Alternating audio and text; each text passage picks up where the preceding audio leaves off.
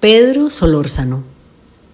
A Pedro Solórzano se lo puede ver recorriendo las calles de Tame en su bicicleta, su almacén andante cargado de atados de llaveros y cerdas para sombreros.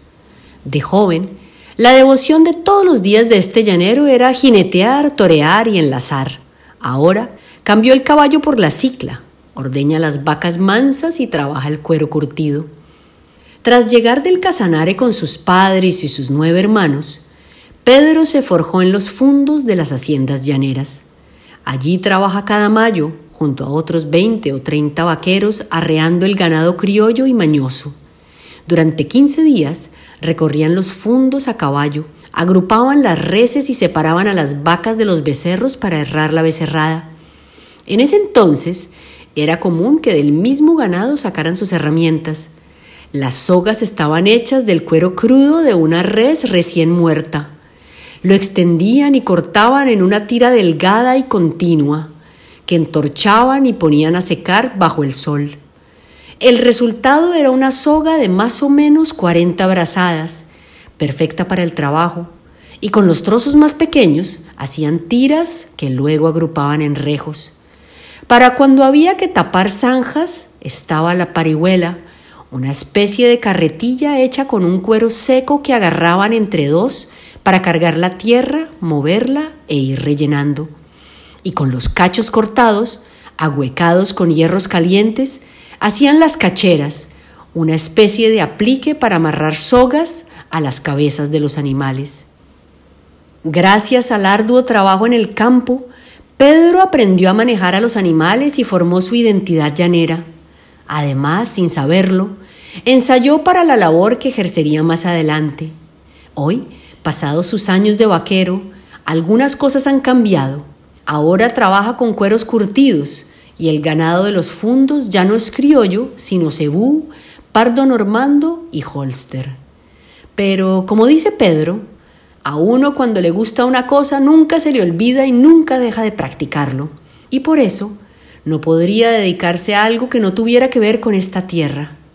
Su actual vida de artesano comenzó a manifestarse en el 2017, cuando conoció a un señor artesano en Yopal. Pasó una temporada viéndolo trabajar el cuero, poniéndole atención a cómo cortaba y ensamblaba sus piezas. Para cuando se despidieron, le regaló tres moldes para que se llevara a Arauca, de cotizas, boticas y un estribito para llavero. Pedro regresó a su casa con la mente fija en el trabajo en cuero, repasando todo lo que había visto.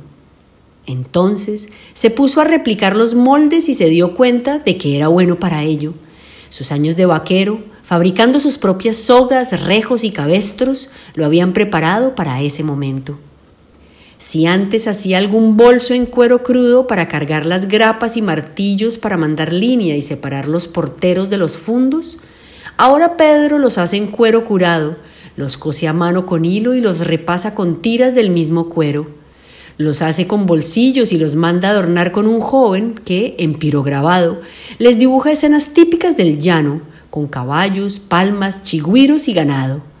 Hace también cintas para la copa de los sombreros en cuero y en crin de caballo trenzada, aprovechando que en noviembre se tiene la costumbre de peluquear a las bestias y errar los potros y entre sus productos se encuentran además correas y una infinidad de tipos de llaveros en forma de cotizas, botas, estribos, triángulos, corazones, sillas de montar, sombreritos borsalinos y tejidos con pepas de palma de aceite y ojo de buey. Este carismático artesano, que está lleno de sorpresas, además de vaquero y experto en cueros, es cantante. Compone letras de pasajes y coplas, cantándole a su tierra y a las mujeres sus dos grandes amores. De vez en cuando se presenta con un grupo, acompañado de un cuatrista, bajista, maraquero y arpista. Así que cuando lo conozcas, no dudes en pedirle que te eche un pasaje. De seguro lo hará encantado.